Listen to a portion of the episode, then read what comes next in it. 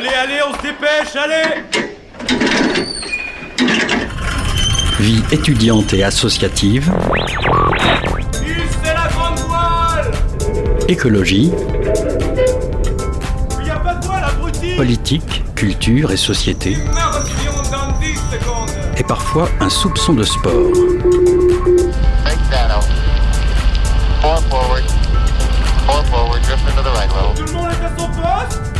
Du lundi au jeudi, 18h-19h, le sous-marin, la quasi quotidienne d'infos de Radio Campus Angers.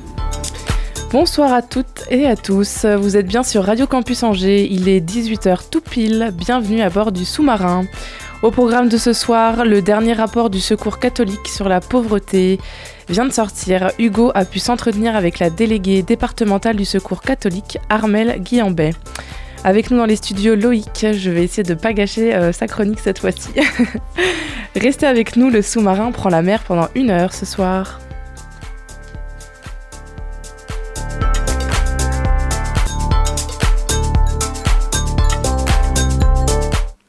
Mais avant tout ça, on débute tout de suite avec l'association Les Amis du Patrimoine Trélazéen, qui comprend aussi les Amis des, des Allumettes. Pardon. Pascal Resset, vous, êtes, vous en êtes le président. Bonsoir. Bonsoir. Ravi de vous retrouver dans les studios de Radio Campus. Merci. Vous êtes avec Patrick Billien, membre de l'association et spécialiste de l'ancienne manufacture des allumettes. Bonsoir. Bonsoir. Et ravi également de vous euh, réinterroger ce soir. Votre association œuvre aussi pour la préservation et la valorisation du patrimoine. Justement, en parlant de patrimoine, j'en ai trouvé une définition, euh, ce qui est transmis à une personne, une collectivité, par les ancêtres, les générations précédentes et qui est considéré comme un héritage commun. Est-ce que vous êtes d'accord avec cette définition?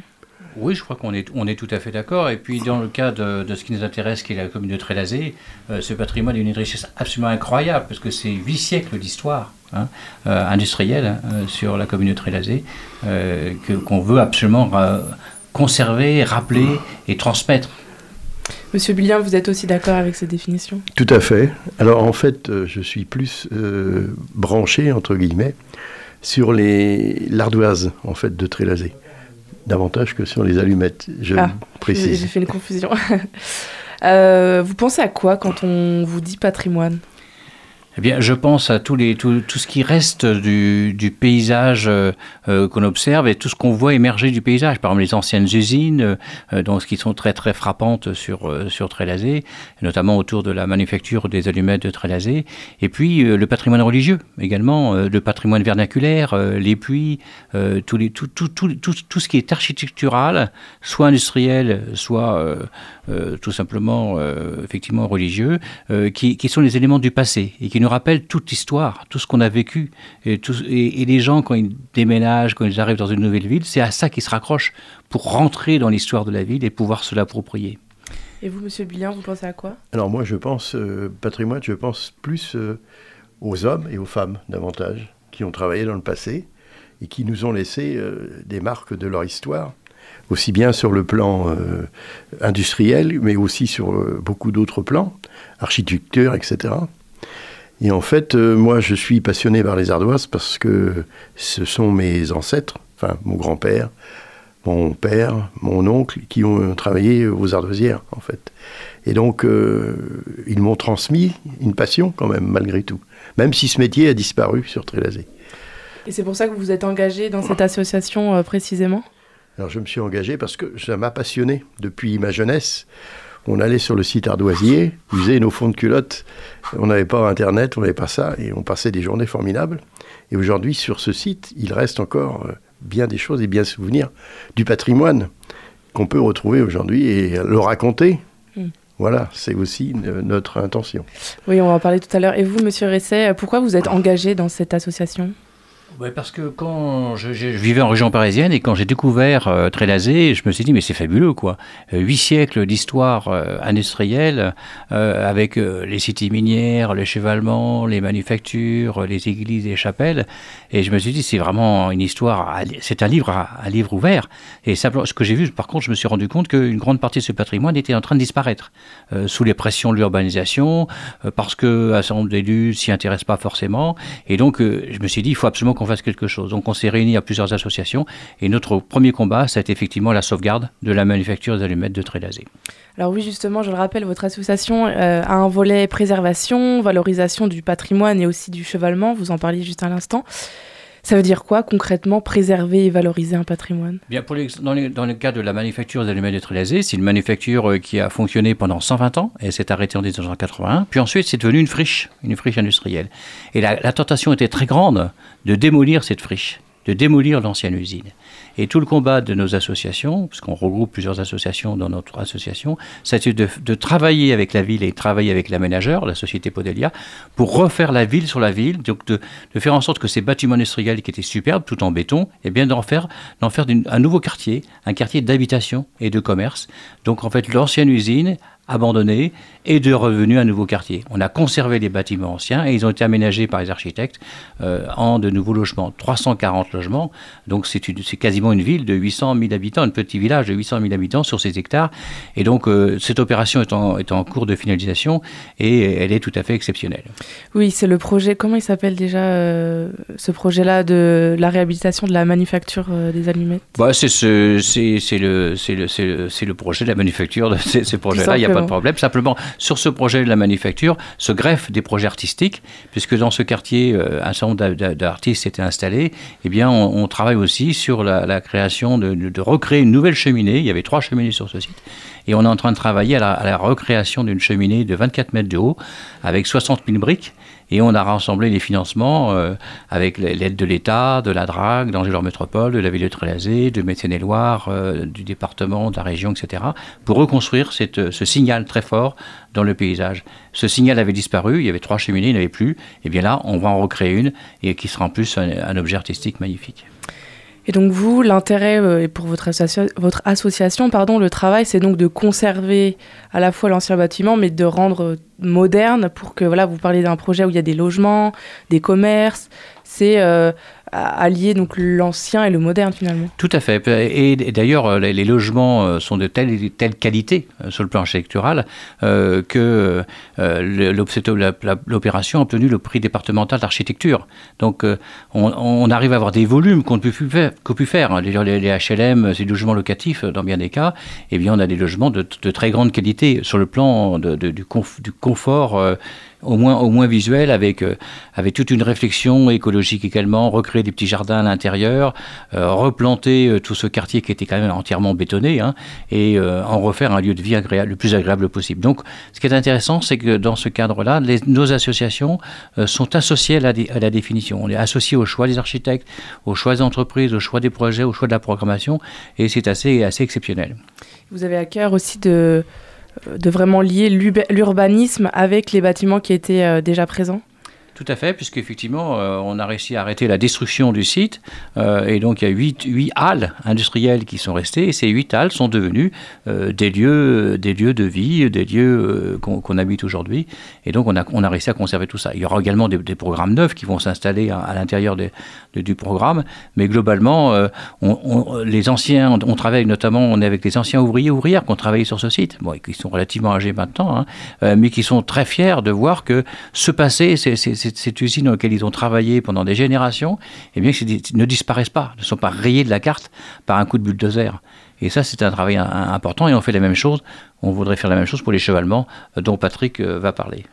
Et justement, est-ce que pour vous, la valorisation d'un d'un patrimoine, c'est aussi être en concertation avec les habitants pour que peut-être ils proposent euh, des projets, participent, euh, qui se sentent concernés Oui, tout à fait. Alors, euh, bon, c'est sûr que bon, les, gens, quand, ils, euh, quand, on quand habite dans un quartier de banlieue comme, euh, comme Trélazé, ils ont d'autres soucis euh, quotidiens, mais on essaye de les sensibiliser par des expositions, par des réunions publiques, par des conférences. Et récemment, on a fait une opération une- tout à fait intéressante sur ce, sur ce quartier des Allumettes. Il y a une structure de, de l'ancien château d'eau et on a fait un concours d'idées, on appelle à projet auprès des artistes. Et donc, on a, on a réuni un jury qui a choisi cinq artistes et après, on a demandé au public de voter pour leur projet préféré. Donc, euh, en une seule journée, 270 personnes sont venues pour voter euh, pour le projet, ce qui montre l'intérêt des gens dès qu'on leur pose la question, eh bien, les gens viennent facilement euh, donner leur avis. Donc, sur un projet artistique, on a eu 210 personnes qui sont venues spontanément voter. Pratiquement, on était là sur, sur, la, sur la dalle, hein, tout simplement. Et ils sont venus et ils étaient enthousiasmés par notre expérience.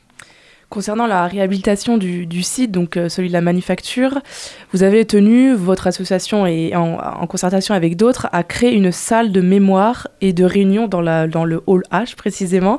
Pourquoi est-ce que cette démarche était nécessaire? Alors, c'est alors pour, pour, être, honnête, on est, on, est, on est sur ce projet de réhabilitation de la, de, la création d'une salle de mémoire euh, et de convivialité. Euh, on n'y est pas encore parvenu. Hein. On est en pleine discussion actuellement d'ailleurs avec le maire de, de euh, sur ce sujet, qui a peut-être d'autres idées. Mais pour nous, c'est important. Pourquoi? Parce que par exemple, on a, on, a réussi, on, a, on, a dans nos, on, a, on a réussi à rassembler une collection remarquable de boîtes d'allumettes qui ont été fabriqués euh, dans cette, dans cette usine. Donc ces anciens ouvriers qui ont conservé ces boîtes d'allumettes. Et on se dit que ce serait quand même dommage que tout ça disparaisse dans un grenier, qui soit, euh, et lors des héritages qui disparaissent. Donc euh, ben, c'est un moyen de conserver euh, toute cette mémoire de travail. C'est des boîtes absolument splendides. Il y a aussi des plans exceptionnels hein, de l'ancienne usine. Donc on se dit que tout ça, il faudrait exposer. Il y a des photos tout à fait remarquables de, de, sur un siècle de, de, fabrication des allumettes. C'est une histoire euh, aujourd'hui, on ne fabrique plus d'allumettes sur, sur, la France entière. Donc, euh, qu'à Trélazé, qu'il y a un musée, une sorte de, micro-musée euh, de la fabrication des allumettes, ça nous paraît très intéressant. Est-ce que ça voudrait dire que pour vous, peut-être vous pouvez aussi répondre, monsieur Billien, que patrimoine et mémoire sont synonymes? Oui, mais bah, disons que patrimoine et mémoire, effectivement, c'est très proche, parce qu'effectivement, euh, le patrimoine en, tant que tel, il y a un objet, il y a un objet architectural, si on ne raconte pas l'histoire. Par exemple, je pense aux machines aussi, les machines qui ont permis d'extraire de, l'ardoise ou de fabriquer les allumettes, ben, tout ça, euh, si, on n'a pas l'histoire de, ça, c'est eh bien, euh, on n'en a plus la mémoire. Hein. D'autant plus que c'est toute une génération qui est en train de disparaître. La, la génération des mineurs est en train de disparaître, la génération des, des, des gens qui travaillent dans les allumettes est en train de travailler. Donc c'est maintenant que ça se joue. Si, on, si dans les 10 ans qui viennent, on n'a pas rassemblé toute cette mémoire, eh bien elle, elle sera perdue pour toujours.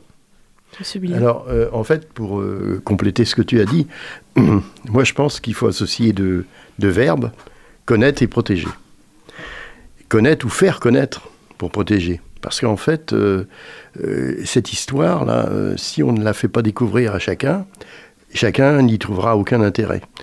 Et euh, quand on a une histoire comme celle de l'ardoise de Trélazé, par exemple, hein, je, prends les ardoises parce que c'est plus un peu ma passion, quand on prend l'histoire de l'ardoise qui remonte à 1400, avec toutes les époques qui se sont déroulées, enfin toutes les, évolutions euh, technologiques euh, et du travail de la mine jusqu'à la fabrication des ardoises jusqu'en 2014, quand on fait découvrir ça aux personnes qui viennent sur le site ardoisier, euh, lorsque j'organise des balades, eh bien, euh, ils, en reviennent absolument satisfaits et ils, sont conscients que ce site-là est, vraiment une mémoire qu'il faut protéger.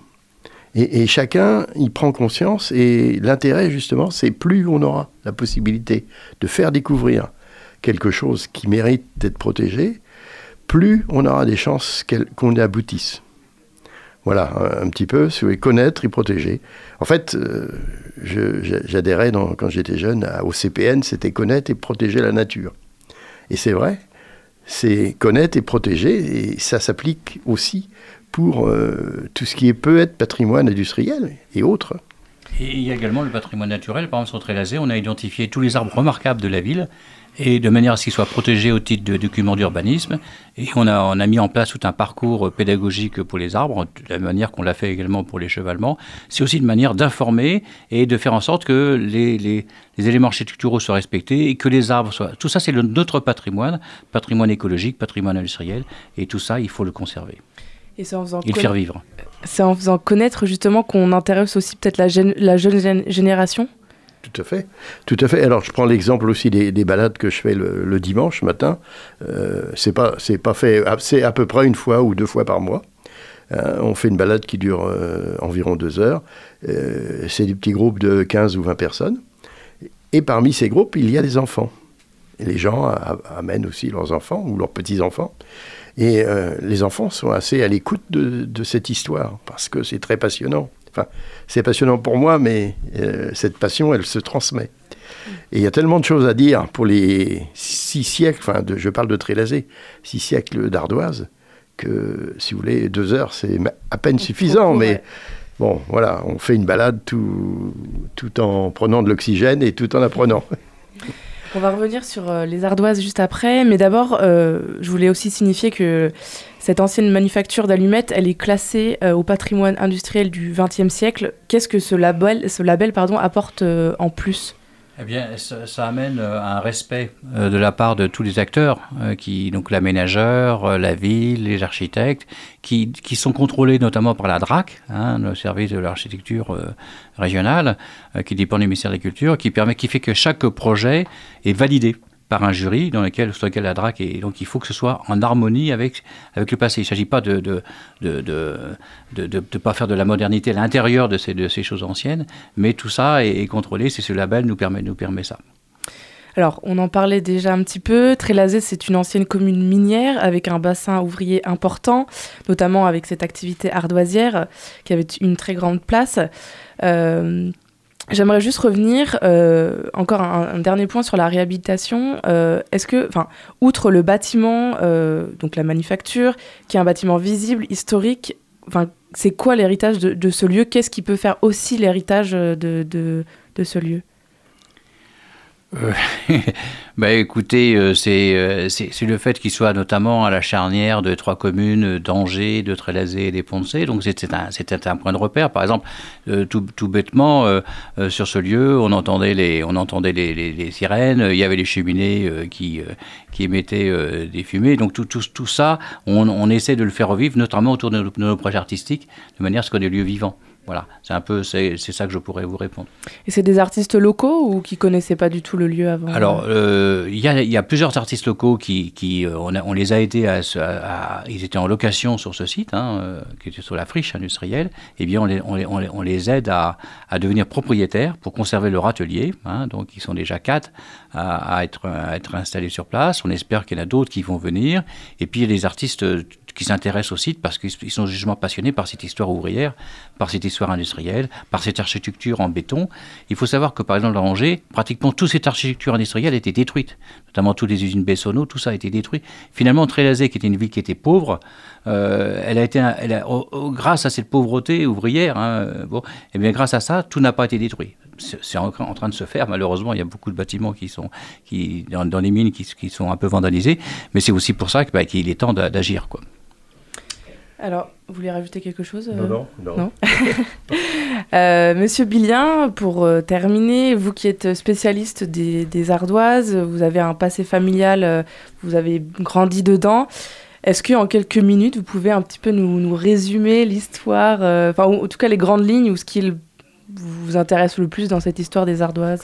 Alors bon, en fait, euh, d'abord, un, pour situer quand même, parce que c'est important, sur le Maine-et-Loire, euh, la, la- la veine ardoisière, elle part de Jugnet-sur-Loire, elle traverse Trélazé, elle passe à Angers, elle va à Vrier, elle va à la Poise et à Noyant, etc. Si c'est une bande qui se prolonge où, à chaque endroit, il reste encore des vestiges et des histoires de l'ardoise. D'ailleurs, à Noyant, vous avez la mine bleue, qui euh, aujourd'hui euh, est, est visitée avec visiter, c'est très voilà qu'il faut visiter parce que c'est intéressant. Et si vous voulez, alors en ce qui concerne l'histoire de l'ardoise, c'est vrai qu'il y a plusieurs grandes étapes. Au départ, on extrayait le schiste. euh, on, a découvert le schiste au- à l'époque euh, du Moyen Âge et avant, euh, simplement parce que les agriculteurs bêchaient leur jardin et ils tombaient sur des blocs de schiste et ils en faisaient euh, euh, des pierres pour mettre sur leur poulailler et autres. Donc ça, c'était le début. Après, euh, aux, aux environs du XIVe siècle, euh, si vous voulez, on a commen- commencé à creuser des perrières, d'où le nom périlleux, c'est-à-dire des excavations qui faisaient 4 mètres de profondeur, et ils extrayaient de schiste, le schiste qui est la pierre qui sert à faire des ardoises. En fait, euh, on dit toujours de l'ardoise, mais en fait, c'est la pierre, c'est le schiste. Ensuite, si vous voulez, de ces perrières, on a creusé des carrières à ciel ouvert, à très grande profondeur, au fil, de- au fil des siècles, puisque 80 mètres de profondeur. oui, on arrivait jusqu'à des profondeurs de C'est 80, dangereux. 100 mètres et, et 125 mètres même, puisqu'au petit carreau, c'était assez profond. Donc on a extrait du schiste à en mécanisant, en modernisant l'extrait, l'extraction, pardon. Euh, D'abord, il, faisait, il remontait ce bloc avec des échelles tout au début. Après, on utilisait le cheval pour remonter les blocs de pierre et l'eau, parce que la grosse difficulté des extractions d'ardoise, du schiste, c'est en fait l'eau qui inonde toujours les carrières.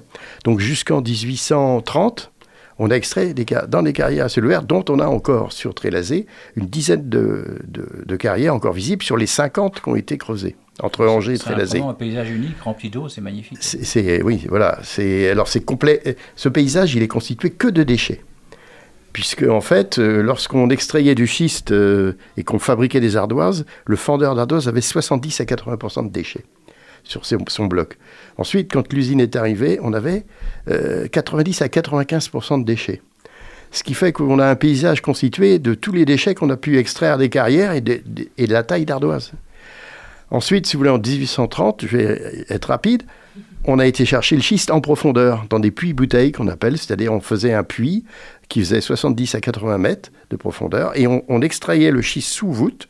Euh, alors bon, vous imaginez 1830, le puits de lumière, c'était simplement la lumière qui arrivait du puits.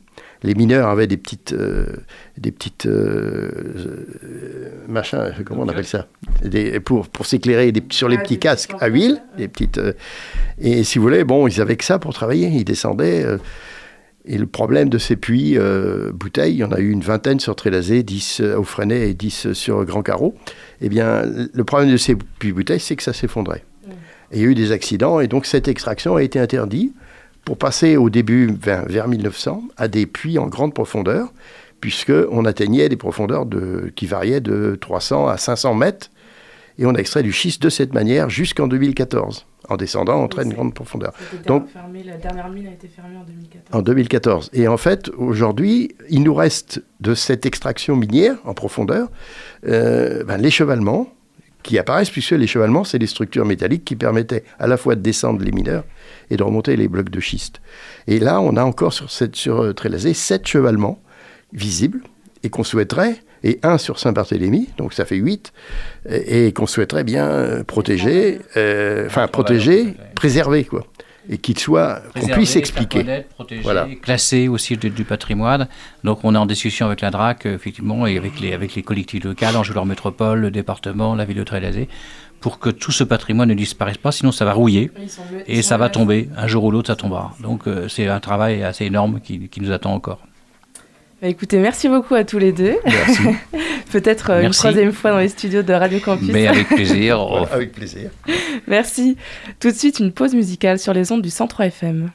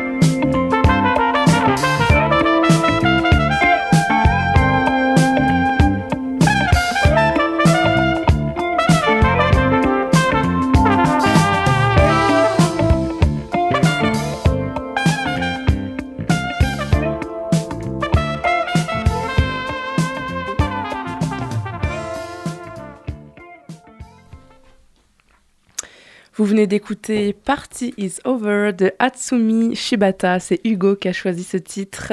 Il est trop content là. il, a super... il a dansé. Il a trop dansé. 18h-19h, le sous-marin sur Radio Campus Angers. Allez, on retrouve tout de suite la chronique de Loïc. Salut Loïc. Salut.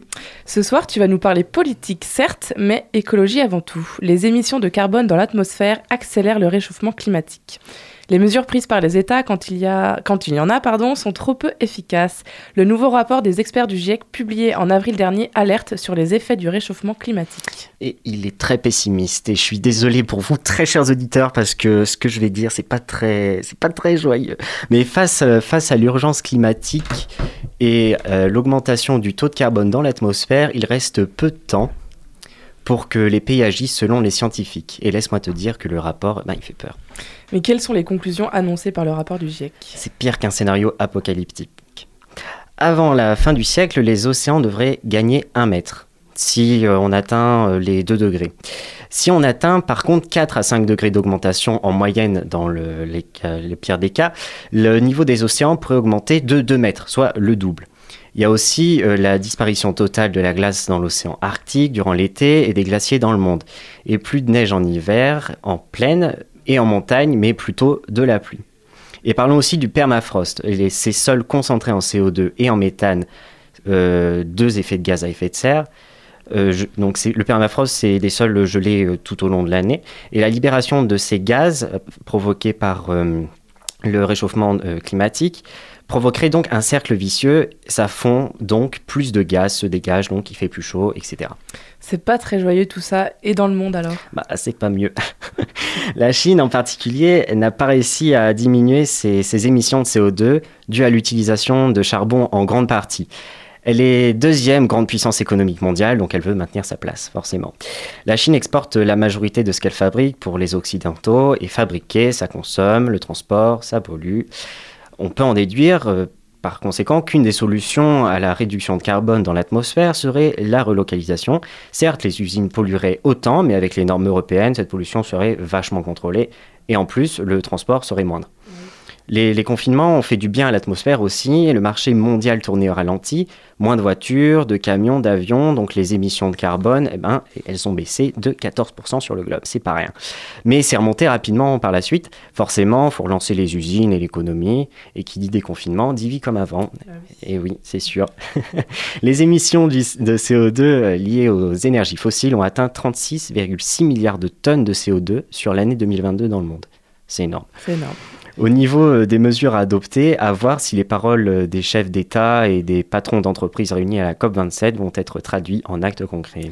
Et d'ailleurs, en parlant de COP27, est-ce qu'il y a des mesures qui ont été prises ou peut-être des déclarations importantes qui ont été faites? Euh, France Info est très très pessimiste euh, dans un de ses articles. Pas d'amélioration sur l'ambition climatique, pas de véritable avancée sur euh, le sujet des énergies fossiles et même, même les Émirats arabes unis qui ont déclaré que leur pétrole et leur gaz étaient les plus propres du monde. Bon, voilà. On Joe reviendra. Biden, euh, pardon? J'ai dit on reviendra Ah pour... oui, euh, ouais, c'est ça. Joe Biden, euh, le président américain, l'actuel président, a annoncé que, et je le cite, tout le monde doit accélérer les efforts pendant cette décennie qui sera déterminante. Et si les pays ils veulent gagner le combat ou du moins ralentir la fin du combat, ils doivent y mettre du leur. Et en France, est-ce qu'on est des bons élèves? Bah, c'est plutôt encourageant d'un côté, même si au niveau européen on n'est pas super bien placé, on présente une moindre quantité de CO2 émis mondialement. Avec 464, euh, 454 pardon, millions de tonnes de CO2 émis en 2019, on est 19e au niveau mondial, loin derrière des pays comme le Japon ou le Canada. Il y aura changement radical quand la Chine et les États-Unis, les deux premières puissances mondiales, prendront des mesures dignes de ce nom. Et je terminerai cette chronique en citant Philippe Sier du laboratoire des sciences du climat et de l'environnement qui a déclaré Nous sommes à un tournant et ne devons pas laisser les événements mondiaux nous détourner de la nécessité urgente et durable de réduire nos émissions pour stabiliser le climat mondial et réduire les élections, pardon, je vais y arriver, et réduire les risques en cascade. Eh bah oui, encore beaucoup de boulot. Merci beaucoup Loïc pour ta chronique. Mais de Et rien. J'ai réussi à ne pas tousser pendant cette chronique. Tout de suite, une nouvelle pause musicale.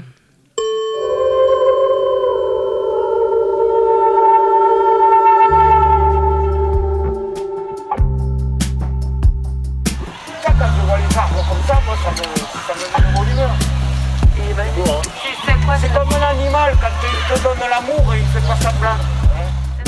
Tu n'étais pas si belle et ça n'a pas beaucoup changé. Une ville moyenne, comme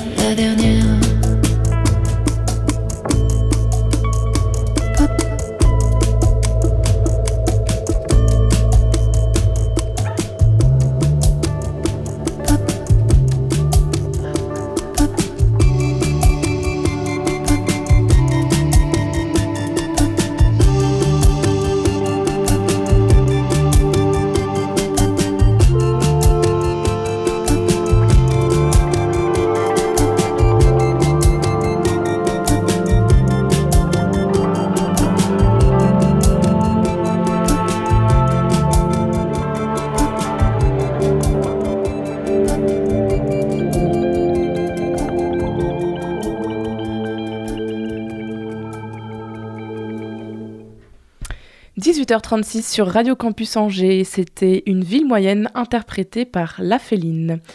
C'est l'heure de passer à notre deuxième interview. Hugo a interrogé Armel Guillambet sur le dernier rapport du Secours catholique sur la pauvreté. On l'écoute tout de suite. Bonsoir, Armel Guillambet. Bonsoir. Vous êtes délégué départemental du Secours catholique en Maine-et-Loire. Les chiffres de la pauvreté euh, sont alarmants. En 2019, c'était près de 14% des Françaises et des Français qui vivaient sous le seuil de pauvreté qui était euh, à l'époque autour de 1000 euros. Aujourd'hui, en 2022, il est autour de 1100 euros. Le Secours catholique vient de publier son rapport annuel sur la pauvreté et les chiffres ne vont pas en s'améliorant. Lors de votre enquête, 69% des ménages que vous avez rencontrés vivaient sous le seuil d'extrême pauvreté en 2021 contre 66% en 2020. Quel est votre sentiment par rapport à ces chiffres? Bah D'abord, vous dire que ce rapport, pour nous, il est très important parce qu'il nous permet chaque année euh, d'alerter euh, l'opinion publique, euh, les institutionnels, les politiques euh, sur les situations que nous rencontrons au quotidien dans nos accueils. Donc, on, on a tout ce travail de données statistiques qui est important euh, et qui nous permet voilà, de dire que nous, chaque année, on rencontre un million de personnes euh, dans, nos, dans nos lieux d'accueil. On va aussi à la rencontre et que sur, sur ces rencontres, on constate une aggravation euh, des situations de pauvreté euh, rencontrées. Et cette étude, elle révèle que euh, la plupart des ménages que nous rencontrons euh, vivent vraiment dans des situations de pauvreté très fortes. Euh, on a un seuil de pauvreté euh, en France qui est d'environ 1100 euros. Et bien nous, les personnes que nous rencontrons au Secours catholique, quand on regarde, euh, quand on analyse leurs revenus, on est plutôt sur un revenu médian de 500, 500 euros. 500 euros. Et ça, c'est vraiment extrêmement important de le dire et de le cumuler aussi à une autre donnée, euh, qui est que voilà, 548 euros, c'est pas beaucoup, mais quand on a des dépenses euh, comme les loyers, les factures d'énergie, etc., qui sont déjà préengagées, eh bien le reste à vivre est extrêmement faible. Voilà, près de la moitié des dépenses des personnes que vous accompagnez euh, sont liées au logement. On en parlera juste après. 69% euh, des personnes que vous avez rencontrées vivaient sous le seuil d'extrême pauvreté. Donc ça veut dire qu'on est au-delà de ce que, au-delà du vivable. Est-ce que les personnes que vous rencontrez vivent ou survivent? Elles, se, elles vivent avec beaucoup, elles essayent de vivre avec beaucoup de dignité. euh, et je dirais que c'est un vrai combat au quotidien pour garder sa dignité, euh, pour faire des arbitrages euh, au quotidien euh, sur euh, est-ce que comment je vais réussir à nourrir mes enfants, à habiller mes enfants. Donc voilà, on rencontre des familles qui calculent quand elles vont faire leurs courses dans les magasins, qui comparent avant d'aller dans un magasin Où est-ce qu'elles vont pouvoir aller acheter les pâtes à tel endroit ou euh, la viande, euh, quand c'est possible, à un autre Voilà, donc euh, elles, elles- elles se battent pour vivre le plus dignement possible. La principale constatation que vous avez faite euh, concerne l'accès à la nourriture. 48% des ménages que vous avez rencontrés se retrouvent dans l'incapacité de couvrir leurs dépenses alimentaires quotidiennes. Euh, quelle est la situation dans le Maine-et-Loire? Est-ce que c'est pareil que partout en France? Oui, oui, c'est pareil. Nous, euh, parmi les, aides, les aides financières que nous proposons dans nos permanences d'accueil, dans les rencontres que les équipes font sur le terrain, l'alimentation représente un peu plus de 50% euh, des aides que nous accordons. Euh, arrive ensuite euh, tout ce qui est aide au loyer et au logement. Alors c'est pas surprenant dans le sens où les, les personnes sont obligées de payer un loyer euh, quand elles vivent dans un logement, parce qu'il y en a plein qui n'ont pas un, Qui rue, logement et qui sont dans un logement très précaire ou en hébergement. Mais quand on est en logement, bah, c'est ça qu'il faut payer en premier pour éviter l'expulsion locative ou pour arriver à se chauffer. Donc dans les arbitrages, bah, c'est souvent sur l'alimentaire qu'on va aller rogner et qu'on va essayer d'aller demander une- une aide. Qu'en est-il euh, pour la population étudiante On a tous en tête ces images des files à rallonge devant les distributions alimentaires. Euh, la population étudiante est fortement touchée par l'inflation. Euh, Est-ce que vous avez des chiffres précis à nous communiquer sur l'accompagnement que vous faites avec les étudiants? Alors non, j'ai pas de chiffres précis euh, sur sur les, étudiants. En tout cas, on a travaillé ensemble au sortir de la crise avec le Secours populaire. On a également participé à un temps de travail autour du pacte du pouvoir de vivre et étaient présentes les fédérations étudiantes euh, pour réfléchir ensemble euh, aux différentes manières de lutter contre la précarité étudiante. Et nous, on pense que les étudiants, comme les autres personnes que, que nous rencontrons, bah, sont fragilisés par euh, euh, la hausse du loyer, la- la- l'inflation en général, de manière générale, mais aussi ce marché tendu qui empêche les étudiants et les personnes que nous rencontrons aussi en grande précarité d'accéder à un logement digne et qui sont complètement voilà, bloqués par ces, par ces saturations. Alors justement, donc la part du logement dans les dépenses des ménages, euh, plus de la moitié des ressources perçues, on en parlait à l'instant, un chiffre en hausse de près de 2 points par rapport au chiffre de l'an dernier. À Angers, il y a une crise de l'immobilier, euh, les loyers sont de plus en plus chers et les étudiants notamment ont vraiment du mal à se loger. Énormément d'initiatives sont mises en place par les associations étudiantes, mais aussi des associations comme les vôtres pour les accompagner euh, dans leur accès au logement. Comment est-ce que vous leur venez en aide concrètement? Nous, ce qu'on essaye de, travailler au niveau du secours, alors si on a des, étudiants qui ont besoin d'une aide financière, c'est possible de venir nous rencontrer via nos permanences euh, euh, d'urgence, notamment à Angers. Euh, mais ce qu'on essaye de travailler aussi, c'est du lien, permettre le lien avec des étudiants qui seraient en situation d'isolement ou en situation de, voilà, une situation difficile. Donc on a tout un réseau jeune hein, qui se mobilise auprès des personnes à la rue, euh, auprès des personnes qui sont en, grande précarité. Mais ce qu'on essaye de vivre aussi et de proposer aux jeunes, c'est de se rencontrer et de lutter contre l'isolement et puis aussi d'avancer sur, enfin, réfléchir ensemble à des propositions euh, bah, autour de l'accès au logement, autour de la convivialité, de plus de fraternité et comment s'entraider. Et l'isolement, c'est évidemment quelque chose euh, d'important qui a été accentué par cette période de Covid. Est-ce que vous avez vu un avant et un après Covid? Oui, on a un avant et un après Covid, euh, dans le sens où euh, d'abord notre réseau associatif de bénévoles, comme tous les réseaux associatifs, euh, s'est trouvé fortement fragilisé. hein. il y a eu des, des départs suite, enfin, pendant le Covid, après le Covid, de personnes qui se sont dit que c'était trop compliqué pour elles d'assurer ce travail-là, enfin ce- cet engagement-là dans, dans ces conditions. Et puis d'un autre côté, des personnes qu'on arrivait à toucher par le passé et qu'on arrive moins à rencontrer, comme si le Covid avait un peu plus euh, isolé euh, les personnes qui, euh, voilà, qui connaissent des, des moments difficiles. Donc c'est un vrai enjeu pour nous que d'aller vers ces personnes et de bien s'assurer que voilà, on peut toucher toutes les personnes en situation de précarité.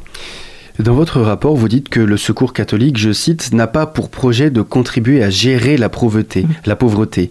Il vise à ce que les personnes en sortent. Qu'est-ce que vous voulez dire par gérer la pauvreté? Le, Secours catholique considère qu'on n'a pas uniquement à gérer les conséquences de la pauvreté, on le fait. euh, on le fait en, proposant euh, des aides, du soutien scolaire, de l'apprentissage du français pour les personnes migrantes, voilà, des, des euh, des vraies propositions pour les personnes que nous rencontrons, mais on considère aussi qu'il faut agir sur les causes, parce que être pauvre, c'est pas une fatalité, euh, c'est pas quelque chose qu'on a choisi. Euh, être au chômage de longue durée, c'est pas quelque chose qu'on a choisi euh, non plus. Voilà, on, nous on rencontre des personnes qui aimeraient travailler, euh, qui ont envie d'être acteurs dans la société, et on considère que, pour transformer les choses, c'est pas le monde associatif qui a la solution, ce sont les politiques et, et des changements structurels de fond pour euh, les minima sociaux, permettre aux étudiants de faire des études dans de bonnes conditions, avoir accès à des crous et à des résidences universitaires sans avoir à, dormir en camping ou autre, c'est du ressort des municipalités, des collectivités, de l'État que de mettre les moyens. Et nous, on a vu pendant la crise Covid que euh, sur les aides d'urgence, qui ne sont pas suffisantes, mais euh, l'État a réussi à cibler les ménages les plus pauvres. Donc c'est possible. Hein, c'est possible de lutter contre la pauvreté, c'est possible de produire plus de logements sociaux, c'est possible d'encadrer les loyers, c'est possible de revaloriser les minima sociaux. Et nous, on souhaite que le gouvernement, que l'État euh, soit à la hauteur euh, de, cet enjeu de la lutte contre la pauvreté. Est-ce que vous arrivez à ne pas vous substituer aux prérogatives de l'État? Je suppose que ça doit être difficile dans votre situation. Vous êtes confronté à euh, des personnes en situation précaire et finalement, c'est vous qui leur proposez des bourses pour le logement, qui leur proposez de l'aide des chèques alimentaires. Finalement, ça, ce sont des prérogatives de l'État. Nous, on essaye vraiment de situer nos aides euh, une fois que tous les dispositifs euh, publics ont été euh, activés. Voilà, pour éviter justement de se substituer. Un exemple, une personne, qui, une assistante sociale qui va nous solliciter pour aider à, payer une facture importante d'énergie. Nos équipes vont vérifier que le FSL, qui est le Fonds Solidarité Logement, euh, positionné au niveau du conseil départemental, eh ben, a bien été activé par les assistantes sociales. Et si c'est insuffisant, s'il y a besoin de combler, eh bien, on viendra apporter une aide conséquence en essayant de faire en sorte que nos aides soient des vrais leviers. Donc voilà, on essaye de positionner nos aides dans ce, dans, dans ce sens-là pour éviter justement de se substituer euh, à des aides existantes. Et on a tout un travail également d'accompagnement de nos bénévoles vers les droits. Euh, dans le rapport, euh, nous on constate que entre 30 et 40% des personnes que nous rencontrons euh, pourraient prétendre au RSA mais ne l'ont pas activé parce que c'est compliqué, parce que fracture numérique, parce que pas internet. Et donc nous on va plutôt nous, nous, nous, nous positionner là-dessus, orienter, accompagner pour que les gens aient accès à leurs droits sociaux. Est-ce qu'une des solutions serait peut-être l'activation automatique de tous ces minima sociaux? On pense aux APL, au RSA. C'était un moment sur la table euh, et, et le, le gouvernement réfléchissait à, à- à mettre en place cette, cette automatisation du versement des aides. Nous, on pense que ça serait plus pertinent, effectivement, parce que euh, euh, on, voit bien que euh, le- le- le- la logique actuelle, qui est de, plutôt de l'ordre du contrôle, n'aide pas les Il suffit qu'il y ait un petit, euh, temps de latence, un changement de situation, un changement de revenu d'une année sur l'autre, d'un mois sur l'autre, pour que l'aide euh, arrête d'être versée. Ça fragilise énormément les personnes. Donc nous, on est plutôt euh, sur un contrat de confiance et un accompagnement au long terme.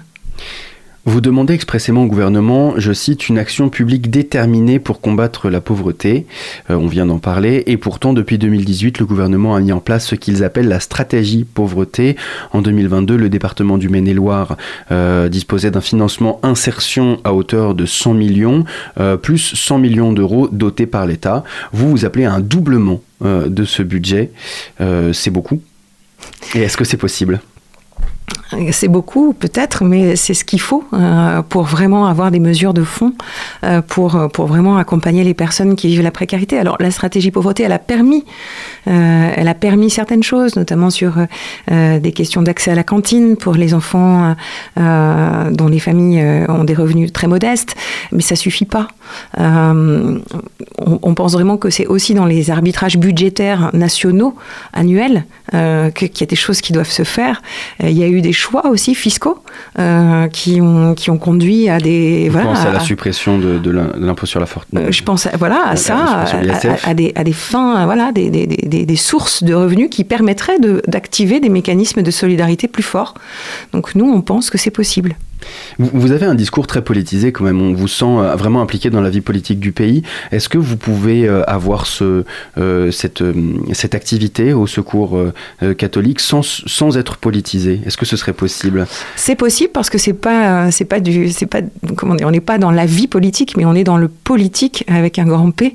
C'est-à-dire qu'on s'intéresse à la vie de la cité, à la vie, à la vie de, voilà, donc, la vie française, et, et qu'on est vraiment témoin. Donc on ne peut pas rester les bras ballants après avoir accompagné un million de personnes euh, tout au long de l'année et, ne rien dire. Donc on a cette possibilité-là, on a cette liberté-là. On est euh, association euh, reconnue d'utilité publique qui vit de dons et qui a cette liberté de parole qui est construite, qui est construite avec des indicateurs, des données, des, des- personnes qui travaillent sur les politiques publiques. Et c'est important de pouvoir aussi en tant qu'association proposer. Dans le rapport, vous dites également que les personnes migrantes, je cite, ne sont en rien responsables des problèmes du pays.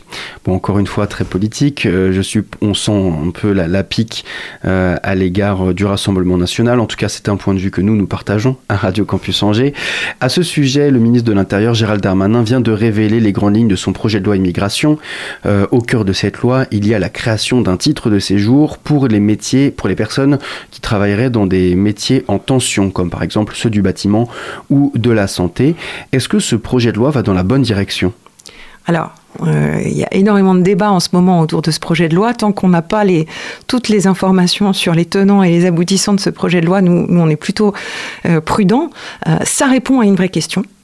les métiers sous tension, parce que nous, au Secours catholique, on rencontre des personnes qui n'ont pas la possibilité de travailler et qui pourraient travailler et qui ont des diplômes et qui ont envie de travailler et qui essayent de se débrouiller comme elles peuvent. Donc on trouve vraiment dommage, mais on n'est pas les seuls à faire ce constat-là. Le monde économique du Maine-et-Loire également. Euh, voilà, il y a des artisans, il y a des entrepreneurs qui seraient prêts à accueillir et à accompagner quelqu'un euh, dans, dans, dans, l'emploi euh, parce que on manque sur certains sur certains métiers. Le projet de loi, on est très prudent, on est préoccupé parce qu'on ne sent pas que ça va dans le sens d'une ouverture forte à l'accueil des personnes migrantes. Donc voilà, euh, cet amendement-là peut être intéressant, mais on espère que, que, d'autres points de ce projet de loi ne pénaliseront pas euh, les personnes qui vivent sur notre territoire. À la suite euh, de la révélation de ce projet de loi, Gérald Darmanin a fait le tour des plateaux télé et radio afin de, de clamer haut et fort qu'il ne s'agissait pas de régularisation. Effectivement, ça, va, ça abonde peut-être dans, dans le sens dans, dans ce que vous venez de dire, à savoir, on veut bien qu'ils travaillent chez nous, mais pour autant, il ne faudrait pas que qu'ils y restent quoi. Il y a une peur, enfin oui, on sent effectivement que ce débat est très clivant euh, dans la société à l'heure actuelle et on le regrette parce que nous, on voit au Secours catholique des, des personnes qui, euh, voilà, qui sont là, qui sont présents en France, qui vivent à nos côtés euh, et qui ont envie de contribuer euh, et qui sont bénévoles chez nous, qui s'engagent, qui, voilà, dans le temps qu'elles ont, ont envie de, de, rayonner la solidarité. Donc on regrette vraiment ce, ce, ce, ces tensions et ce Voilà, ce débat très clivant, nous, on, est vraiment engagé sur le changement de regard. On voit même au sein de notre assaut euh, des bénévoles euh, qui sont transformés par la rencontre avec les autres. Euh, voilà, et on, et on plaide là-dessus. On pense que les personnes migrantes ne sont pas euh, la source première euh, de, problèmes dans notre société. Au cœur de ce projet de loi également, réussir un examen de français pour obtenir son titre de séjour. Euh, vous en parliez tout à l'heure, vous proposez, vous, des accompagnements dans l'apprentissage du français. Oui, on n'est pas les seuls. Il y a plein d'associations euh, sur le, sur le territoire qui, qui le proposent, mais le secours a plusieurs équipes euh, qui, qui accompagnent des, personnes qui veulent, souhaitent apprendre le français. Donc on a beaucoup, beaucoup de demandes. Euh, ce sont des belles rencontres. Alors à Saumur, ça se fait euh, en groupe. À Angers, c'est en face à face. Il y a énormément de liens qui se, qui se créent euh, dans, dans ces rencontres-là. Puis à partir de février, on a eu pas mal d'Ukrainiens aussi qui ont souhaité nous rejoindre pour apprendre le français. Le français, ben oui, bien sûr, c'est euh, c'est la base de, de, de, de, la, de la communication, c'est pouvoir s'exprimer euh, euh, avec, euh, avec des gens, euh, aller euh, dans les commerces. Souvent, ce sont des personnes qui ont des enfants, des enfants qui sont scolarisés, donc avec des enfants qui parlent très bien français et les adultes qui ont envie de, de faire de même. Merci beaucoup, Armel Guillambet. Vous êtes délégué départemental du Secours catholique en Maine-et-Loire et vous avez publié euh, votre rapport euh, sur la pauvreté euh, aujourd'hui, euh, disponible évidemment sur votre site internet. Oui. Que je vous invite à aller feuilleter 190 pages. Oui, mais on a, des, on a le petit résumé Le petit analytique qui est beaucoup plus, beaucoup plus facile à lire. Merci beaucoup, Armel Guillambet. Merci. 19h, le sous-marin sur Radio Campus Angers. Le sous-marin a terminé sa traversée, c'est déjà l'heure de se quitter. On se retrouve dès demain sur les ondes du 103 FM. Euh, non, attendez, on est, on est jeudi soir, hein, c'est ça Non, donc on se retrouve lundi, pardon. Merci à tous nos invités du soir et à vous tous et à toutes de nous avoir écoutés. Merci à Loïc pour sa superbe chronique et à Carla la technique. Et puis surtout, n'oubliez pas, les bonnes ondes, elles se partagent et elles sont pour tout le monde. Retrouvez le sous-marin en podcast sur toutes les plateformes et sur le www.radiocampusangers.com.